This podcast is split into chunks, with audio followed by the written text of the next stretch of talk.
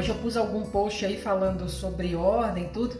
Alguém falou que era caçula e eu falei assim: ah, isso é muito normal do caçula sair da ordem. O caçula sempre se arvora, sair do lugar dele e quer salvar a família.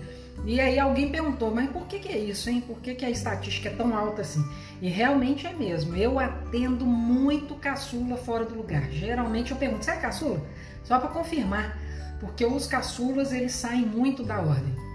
E a explicação que me vem mais à mente assim é baseada em informação de campo, tá? De estatisticamente falando, de coisas que a gente atende e vê por aí.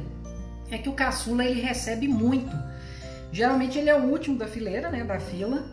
Quando acontece assim, os casos, o caso que eu vou trazer aqui tem muito a ver com isso. Quando acontece, é, ele é o último da fileira. Às vezes tem lá cinco irmãos, ele é o último, né? Ou três irmãos é o último. Acaba que essa pessoa, que é a última da fileira, ela recebeu muito da família. Geralmente a família já está mais estabelecida financeiramente e geralmente a, a mamãe já teve um tanto de know-how mesmo, né? De trocar fralda, dar comida, fazer papinha, não sei o que lá. Então a criança ela já chega num ambiente que a mãe treinou com os outros irmãos, sirve de cobaia. Então o caçula ele recebe muito. A alma do caçula é inconsciente esse movimento, óbvio, mas a alma do caçula ali fica assim: nossa senhora, eu tenho que devolver para esse povo aqui, eu tenho que devolver, eu tenho que devolver. Aí acaba que o caçula sai facilmente do seu lugar para tentar devolver para a família os benefícios que ele que ele recebeu por conta da posição mesmo no clã, né, na, no grupo.